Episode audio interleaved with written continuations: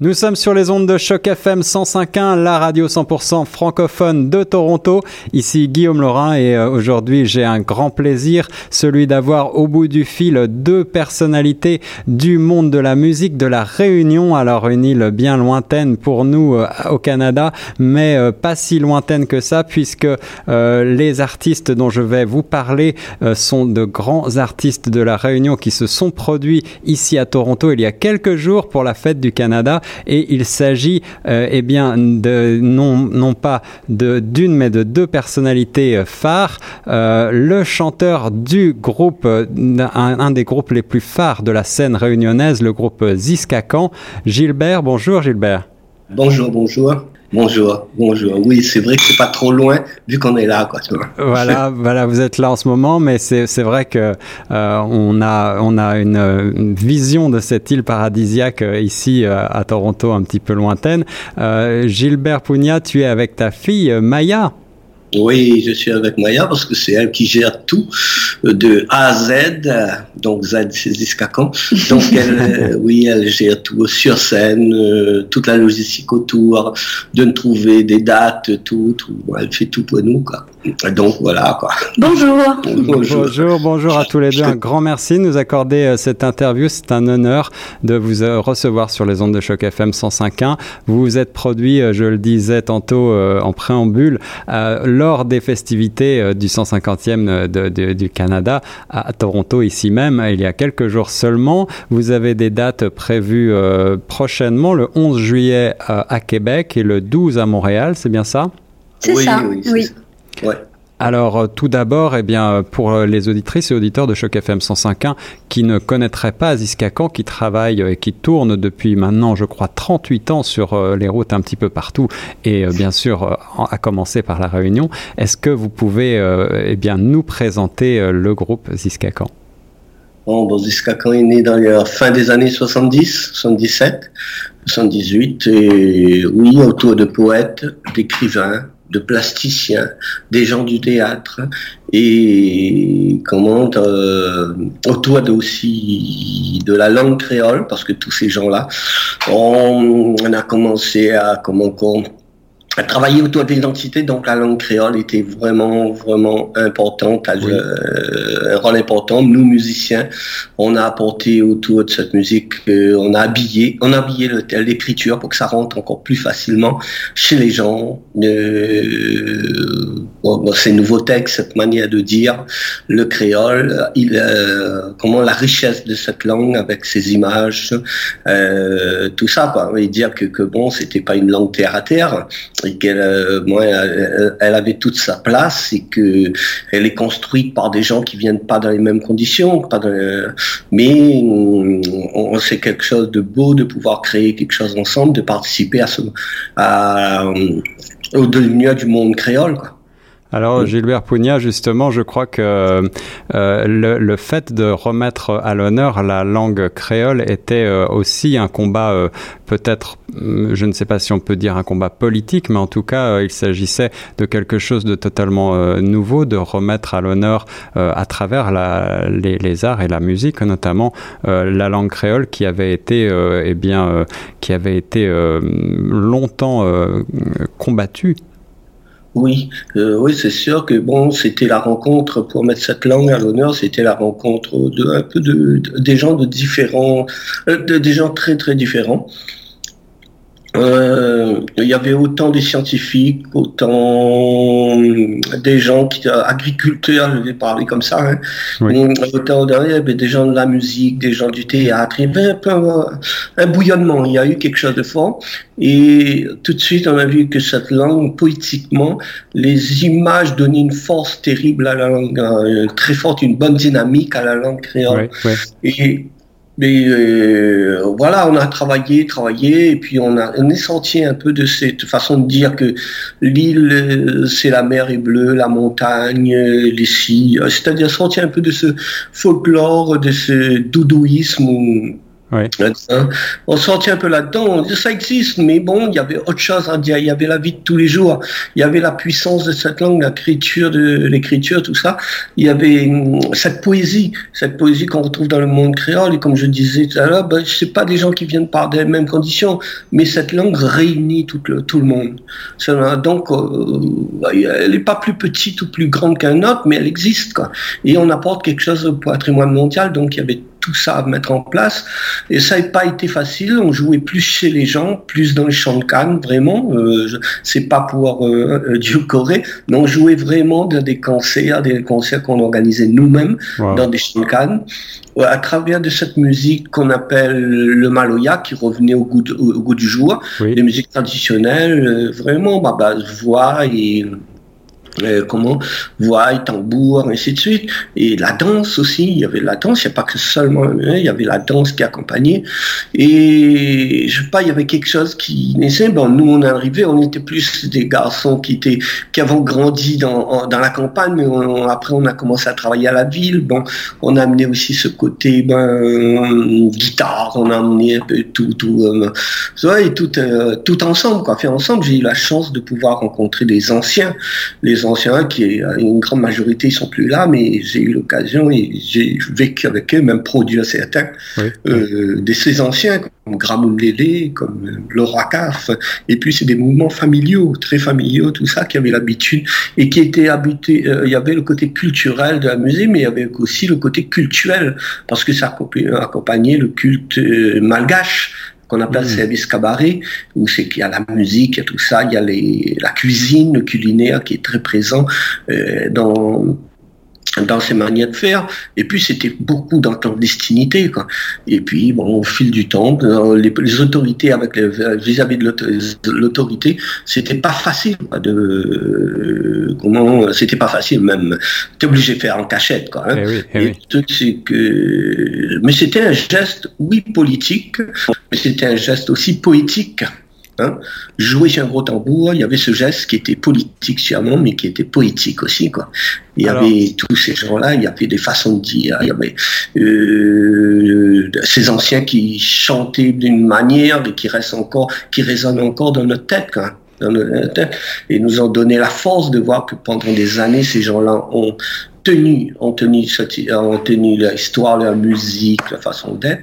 Et, et nous, on arrive comme héritiers, on a, on a la chance de rencontrer ces gens-là. S'ils n'avaient pas été là, on n'aurait jamais pu, euh, je sais pas, ce blues-là, il aurait été perdu peut-être. Hein. Et eh oui. Eh oui. Alors je suis très heureux, je suis très heureux Gilbert de, de t'entendre parler comme ça euh, et de nous, nous informer sur cette culture que, qui nous est euh, peut-être un petit peu étrangère à nous autres ici au Canada. Euh, et au-delà de l'exploration de toute la richesse et de la, de la poésie de la langue créole, tu nous parlais tout à l'heure de, de, la, de la musique traditionnelle, le mayola. le, maloya. Le maloya, voilà. Est-ce que, est-ce que tu peux nous dire quelques mots sur ce type de musique euh, Qu'est-ce qui en fait la spécificité? Ben, c'est à la base c'est comme un blues. Hein. il y a différents blues et dans l'océan Indien, on a la chance d'avoir ben, à Réunion ce Maloya, et à Maurice le tambour Ravane et aux Seychelles le Kamtolé et tout ça. Bon, il y a toutes ces musiques, mais c'est toujours c'est une rythmique ternaire et c'est c'est à la base c'est chant, c'est tambour, c'est l'arc musical comme le berimbau. Hmm? C'est exactement la même euh, conception. Hein. Et ensuite, il y a le cayenne, les petites graines, fait avec euh, comment les flocanes, c'est euh, un cadre, un petit truc comme un maracas, quoi. Mais seulement là, c'est d'une forme rectangulaire. Les gens s'accompagnent comme ça avec un bambou qu'on va appeler piqueur, morceau de bambou frappé. Et le triangle, c'est un fer. Un fer à l'époque, c'était le fer de bâtiment, le fer 10, qui sonnait, qui avait ce son. Il y avait différentes, donc il y avait ce son grave, le son qui venait la, basse, la fin, le son de petits, des graines, bon, mais qui venait dans, un peu plus haut, qui donnait, et puis ce triangle qui est vraiment le sur aigu, qui arrivait, qui ramenait ben, dans les services culturels, les services cabarets, culturels, services cabarets qu'on appelle services cabarets, et il y avait des gens qui arrivaient en transe, et même jusqu'à présent, ça existe maintenant au grand jour. Mais avant, ça se pratiquait dans la clandestinité. Et à côté de ça, il y a autant la musique mais il y a la façon de danser qui est très chaloupée dans certains endroits de l'île, dans le sud de l'île par exemple, où c'est que c'est devenu un peu moderne dans le sud de l'île, le Maloya. Moi j'avais dit moderne parce que les gens ont dû subir l'influence ou avoir l'influence des églises, l'influence des tambours indiens qui, qui étaient les tambours les plus joués parce que euh, il y avait comment les temples indiens, l'hindouisme, hein, qui les tambours étaient joués tout le temps quoi il y avait ça qui était joué, et puis l'influence de l'église, parce que je dis ça dans Maloya, quand je vois un monsieur comme Fiamaviri, qui l'homme du sud, quoi, de l'île de Maloya, il est toujours vivant. Hein. il y a la semaine dernière, ou avant de venir ici, j'étais avec lui. Donc, euh, le monsieur, il chante, euh, Fiamaviri, quand il chante, il a le couplet et le refrain. Et dans l'est de l'île, c'est différent totalement. L'apport, on voit tout de suite, l'apport indien est là, l'apport, l'apport africain, bon, c'est également indéniable. L'apport malgache est indéniable. L'apport euh, des Comoriens, des îles Comores, c'est indéniable. De Mozambique, c'est indéniable. Euh, de Mayotte, de tout ça, parce qu'il y a toutes ces influences autour de l'usine, des usines à Cannes, parce que l'île, c'est une île sucrière à la base. Oui, hmm? oui, oui. Et les gens, quand ils se, se pratiquaient le, il y a la musique, la danse, et là de la danse, souvent on se dit, mais quand c'est qu'on va filmer ces danses-là, parce que ça risque de disparaître un jour, parce que le truc c'est que dans la façon de danser de l'est de l'île, parce que ça pile la théâtre, ça glisse sur le sol. On appelle ça un malouya pilé quand il danse. Mais il me dit, mais Michael Jackson, non, pas trop, trop inventé. il existe déjà chez nos anciens. Quoi. Et bon, ça existe toujours. Et à côté de ça, il y a un art euh, martial aussi dans le système malouya qui existe, s'appelle le moreng. C'est comme la capoeira au Brésil. Ah oui, tout à fait. C'est exactement le. Hein, mais là-bas, c'était pendant le week-end. Le week-end, les veillées, les veillées, ben, les gens, ben, ces gens qui venaient dans euh, différentes régions d'Afrique, tout ça, ben, ils se retrouvaient et ils pratiquaient le morengue. Des, des clans, différents clans s'affrontaient, quoi. Hein. Ouais, Et comme euh, je connais aussi les historiens qui font des recherches, me disent, me disent, je bien, mais le gars, quand il fait son meringue, ah, il n'allait pas cogner dur. Il y avait un, parce que sinon le propriétaire n'aurait pas été d'accord, quoi. Hein. Mais bon, il y a, il y a des, choses comme ça. Le meringue, c'est quand même, c'est très artistique. C'est comme la capoeira un peu, quand même. C'est un art martial, mais c'est très artistique. Les gens ont travaillé autour. Euh, maintenant, ben, il a droit d'être cité, alors qu'auparavant, bon, c'était quelque chose vraiment de clandestin, quoi. Et donc le Maloya, il y a tout ça autour. Et après, et il y aura la musique moderne qui va arriver, les guitares, les, tout ça qui va arriver à La Réunion. Il y a les cuivres, il y a, une époque, les banjos, et ainsi de suite, comme le violon. Les petits blancs des hauts fabriquaient le violon eux-mêmes dans des bois un peu spéciaux.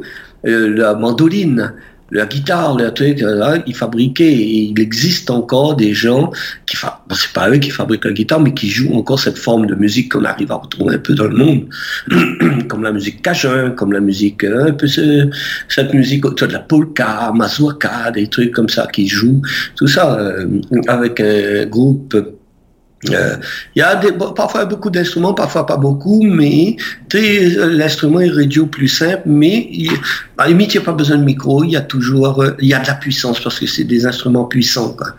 Et ça existe et après, ça va être amplifié plus tard. Ça va être amplifié, ça va être euh, pour, accompagner les balles, dans les balles de mariage, ainsi de suite. Il y aura l'accordéon, il y a tout ça, il y a tout. Et ça va éclipser, je pense, toute cette musique du fait noir, de musique de la nuit, quoi, hein, qui n'a pas le droit d'être citée, mais qui se joue clandestinement. Hmm. Et ça va, ça va. Et le truc, c'est que cette musique-là va rester pendant. C'est dans les années 70. Euh, moi, j'ai fait mes études en France, à Lyon. Ouais. c'est là que je reprends conscience, conscience de tout ça, quoi. Et je retourne à la Réunion et je retourne à la Réunion et je vois mes copains, ils, deviennent, ils sont devenus poètes, écrivains, tout ça en langue créole, tout ça. Et, on, commence à organiser nos premiers festivals. Nos premiers festivals, ben, on l'organisait dans des mini-festivals dans, dans, ben, dans dans, je sais pas, chez les gens.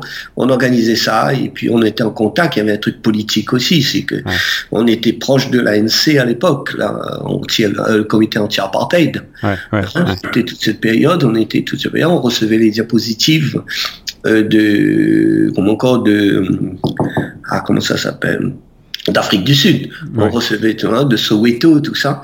Et on recevait les diapositives et on allait chez les gens, on jouait chez les gens en projetant les diapositives parce que les journaux n'en parlaient, pas. Quoi. On, est à quelques heures d'avion, deux, trois heures d'avion de, euh, l'Afrique du Sud et on, a commencé à projeter ça chez les gens sur un drap. Et je jouais tout seul à la guitare. Il y avait quelqu'un qui projetait, qui projetait sur euh, l'écran les images, tout ça. Et c'est sûr que c'était une autre façon. Et avec moi, je faisais avec une guitare. Il y avait d'autres, les musiciens de Maloya, les anciens, tout, tout. Bon, il y avait un mélange un mélange de tout, tout, et tout le monde avait besoin de dire quelque chose, besoin d'apporter. Euh, et voilà, c'est né comme ça, c'est et puis ça a pris son ampleur aujourd'hui.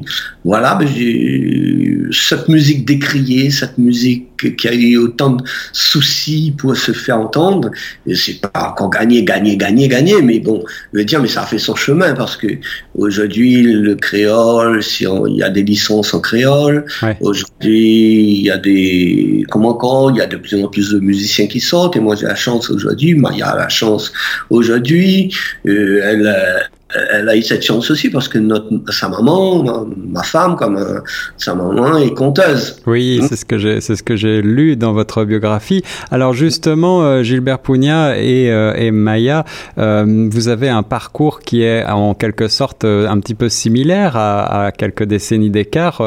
Maya, tu es allé, tu t'es rendu pour des études en France.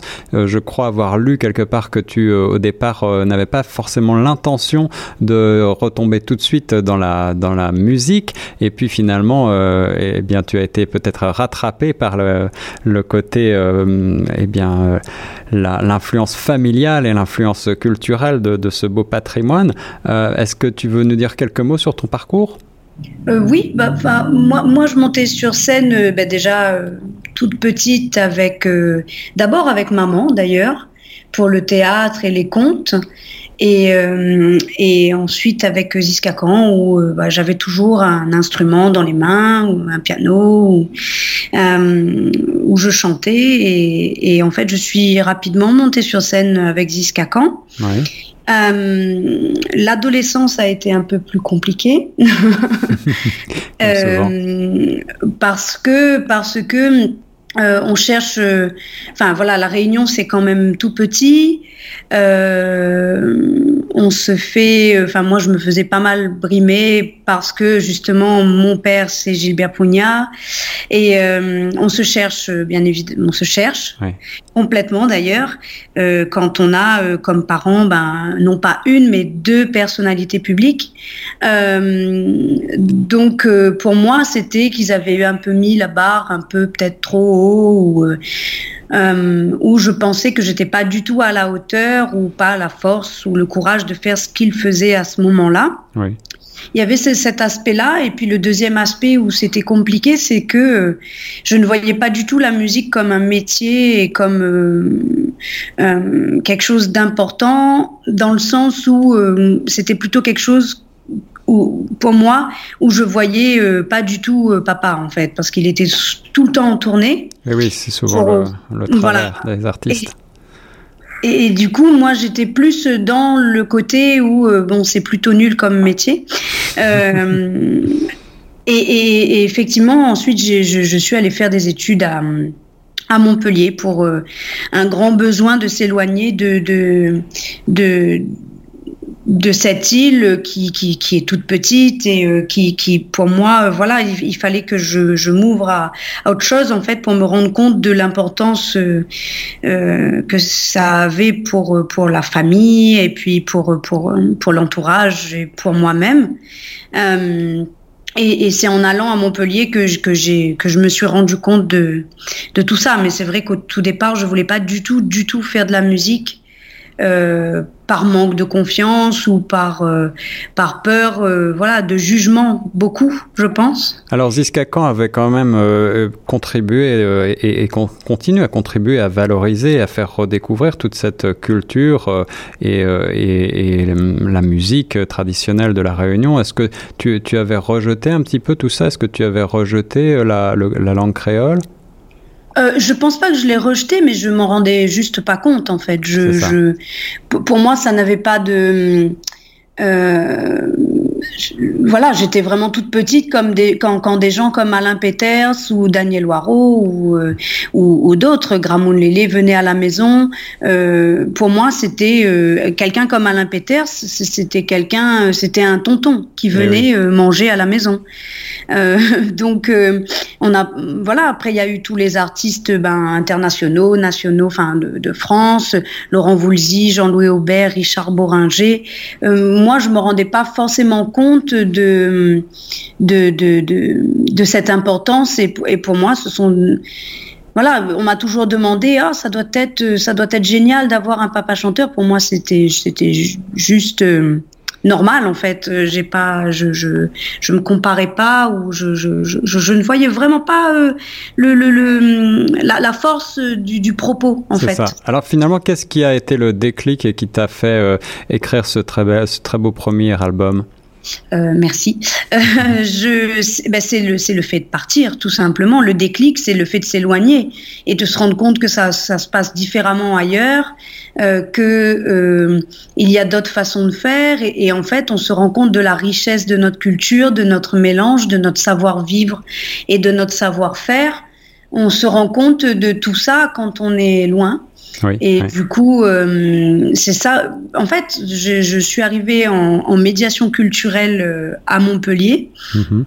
Euh, dans l'idée de faire de la médiation ou euh, ou euh, de travailler en association culturelle, de m'occuper de groupes euh, de musique ou de danse, d'être dans le milieu culturel, mais plutôt le côté euh, euh, logistique administratif, ouais, ouais. parce que c'est un, un, corps de métier différent et, et tout aussi important, donc complémentaire en tout cas. Et et du coup, euh, je, je, voilà, je suis allée faire ces études et je me suis rendu compte que les, toutes les occasions étaient bonnes pour moi de parler de la diversité et de la, de, de, de la richesse de la Réunion. Oui. En général, hein, que ce soit euh, la musique, mais euh, que ce soit la cuisine ou euh, effectivement euh, bah, les, différentes religions qui se côtoient, les, les, différentes sonorités, les différentes langues. Et, en fait, on se, se, rend compte que voilà, le tronc commun à tout ça, bah, évidemment, c'est la langue créole. C'est ça. Alors Gilbert euh, évoquait euh, euh, avec raison le côté très multiculturel, métissé de la Réunion, qui en fait d'ailleurs une partie de l'identité. Est-ce que vous avez l'impression tous les deux aujourd'hui que, à force de remettre à l'honneur la langue créole et puis toute cette belle culture dont vous parlez et que vous évoquiez, est-ce que vous pensez que ce patrimoine se, va se transmettre et qu'il y a une recrudescence d'intérêt pour tout ce beau patrimoine? Euh, en, en, en, tout cas, enfin pour pour ma part, euh, la, la, la transmission n'était pas évidente au départ. Euh, je parle de la transmission de mes parents vers moi ou vers mon frère, puisque c'est moi qui l'ai, je, je, dirais pas rejeté, mais qui en ai pas pris conscience. Oui. Donc elle est arrivée tardivement, mais aujourd'hui elle est bien là. Et, et je m'attelle euh, aujourd'hui, par exemple à la Réunion, on travaille beaucoup avec des enfants. Euh, de autour de notre répertoire, que celui de Discacan ou le mien. Mhm. là, on travaille avec des enfants de l'Est. Il y a près de, de 8 écoles, près de voilà, entre 800 ou 1000 élèves qui, qui, ont de, de, de, 7 à, à, 10 ans euh, et, et, qui, et qui travaillent euh, bah, toute l'année en fait autour de, du répertoire de Ziskakan et du mien, donc, euh, donc de, de la de, de, la langue créole, bien évidemment, euh, aussi de la langue mauricienne euh, et de la langue française, bien évidemment. Mais c'est vrai qu'on met en avant euh, pas seulement notre répertoire, mais on leur parle beaucoup de, chanteurs, ben moi particulièrement comme euh, on parle beaucoup de Maxime Lahop ou de Gramoun Lélé et on se rend compte que hum, par exemple un chanteur aussi comme Alain Peters dont je parlais tout à l'heure, qui est devenu un qui est devenu aujourd'hui euh, donc le mythe de la de la musique réunionnaise le comment comment on dirait euh, comment on le surnomme la, légende le, le, en tout cas, le, le, génie, le génie de la musique réunionnaise. C'est quand même quelqu'un qui a, qui, qui, qui, qui a eu de gros problèmes d'alcool et, euh, et de solitude, tout simplement, mhm. qui, est, qui, est, qui est décédé dans, euh, dans d'atroces conditions. Et, et, et, aujourd'hui, on le met sur euh, ce piédestal, ce qui est, ce qui est une belle chose. mais, on, mais on se rend compte donc tous les journaux ou les médias ou, ou, les gens qui s'intéressent de, de, de, de, près à la Réunion connaissent Alain Peters. Il commence à avoir un, retentissement euh, international. Euh, maintenant, on se rend compte que les enfants euh, dans les écoles à Saint-Benoît ou, ou, ailleurs, à Saint-Denis, dans, dans, le sud ou dans le nord, ne connaissent pas Alain Peters. Donc, je pense aussi que le travail de transmission, il commence par là. Et en tout cas, euh, si ce n'est pas sur la totalité des élèves que cette musique va va, va, va, vibrer, euh, elle, elle, vibrera euh, sur 1, 2, 3, 10, et, et, ce sera déjà gagné puisque c'est une alternative. C'est une alternative à au moins offrir la chance d'écouter autre chose. Euh, parce que à, voilà à la Réunion il y a le, on, parle beaucoup du Maloya mais il y a aussi on parle finalement peu du Sega euh, qui est une musique très très populaire mhm. euh, et, et, et, c'est vrai que voilà, il y, a, il y a une montée, par exemple, du dancehall, du, du reggaeton, de ces, de ces musiques-là, qui sont chantées aussi en créole, donc ce qui est une belle chose. Mais ou particulièrement pour moi le message est un peu évincé de, de, et la beauté de la langue créole est un petit peu évincée de, de, de ses propos, selon moi, c'est mon avis personnel, mais c'est juste d'offrir un peu une alternative de mots et de sonorités à des enfants qui ont entre 8 et 10 ans et euh, voilà, pour qu'ils essayent d'écouter euh, peut-être autre chose que euh, Justin Bieber ou, ou Maître Gims et puis il y a un rapprochement effectivement comme comme papa le dit, avec entre le, les parents et leurs enfants, puisque on fait des concerts avec les enfants dans de grandes salles où les parents sont très très fiers de venir voir leur enfant chanter euh, ben, avec nous. Donc nous, ça nous fait très plaisir. Et, euh, et, et on a un public très large, puisque c'est des gens qui, qui peut-être ne viendraient pas dans une salle de spectacle habituellement le travail de valorisation continue. Euh, Maya Kamati, euh, tu euh, as sorti donc un album il y a quelque temps déjà et tu me disais hors antenne être en préparation d'un second album. Oui. Que tu veux nous en dire quelques, quelques mots? Est-ce qu'on peut avoir un scoop? Le, bah, le, le, le, premier album, en tout cas, est sorti en octobre 2014, Sentier Papang. Et on a enfin, je, je m'attendais pas à de, tels retours euh, sur cet album. Et, on a, et j'ai eu la chance de pouvoir euh, euh, voyager et partager cette musique à des endroits auxquels j'aurais jamais pensé, comme la Corée du Sud, par exemple. Mais c'est vrai que voilà, on a on a tourné avec cet album finalement bien avant qu'il sorte, puisqu'on joue cet album, on, joue cet album depuis 2012 jusqu'à voilà jusqu'à fin 2016. Euh, voilà, donc euh, l'envie et le besoin de, de, recommencer à écrire et de recommencer à composer. C'est un travail euh, long et fastidieux et, et, et, les morceaux sont pour moi écrits. Maintenant, on est en train de mettre en commun avec avec les, les, les partenaires professionnels pour voir à quel moment cet album va pouvoir sortir, où est-ce qu'on peut l'amener et voilà, on commence à se pencher sur sur toute la partie plutôt stratégique et administratif de de, de, de, faire sortir cet album. Maintenant, moi, euh, j'ai travaillé complètement différemment sur cet album. Euh, étant donné que Santi Papang avait mis euh, près de quatre ans à se finaliser, les morceaux vont de de, de 2008 à, à, à 2012. Eh oui. euh, donc, euh, puisque l'album a été enregistré en 2012 et est sorti qu'en 2014. C'est ça. Donc euh, les, les, premiers morceaux étaient, étaient, écrits en 2008. Le dernier morceau qui s'appelle Ensemble a été écrit en 2012, en studio même pratiquement. Euh, pour le deuxième album, j'ai complètement travaillé différemment. Euh, je me suis posé des temps de, de, de travail où j'avais euh, déjà des, des, des, bribes de texte ou de mélodies que j'ai approfondies en, euh, en deux, trois mois. Ensuite, avec des mises en commun avec les musiciens, parce que c'est ça qui m'intéresse c'est le partage avec mes musiciens.